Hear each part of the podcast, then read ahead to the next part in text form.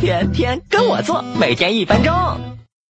岔气，学名运动引起的下腹部短暂疼痛，简称 ETAP，一般发生在游泳和跑步时。今天哥就来告诉你，人为什么会岔气儿。运动前准备活动不充分，剧烈运动使肌肉过分活跃，肺部不能及时提供充足氧气，会岔气儿。运动时呼吸变快，如果不能及时调整呼吸，增加氧气吸入量，会岔气儿。运动时喝高渗饮料会岔气儿。高渗饮料就是饮料中的钠镁钙离子超出人体需要的正常值，如药店里二十毫升一支的葡萄糖，剧烈运动后来一支，简直就是玩命啊！不想岔气儿应该怎么做呢？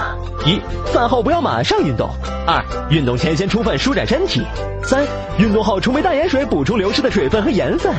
如果不小心还是岔气了怎么办？立即减缓运动节奏，用手指按压岔气部位，几分钟后疼痛就会自然消失。但如果你像我表弟一样经常岔气儿，那是病得治。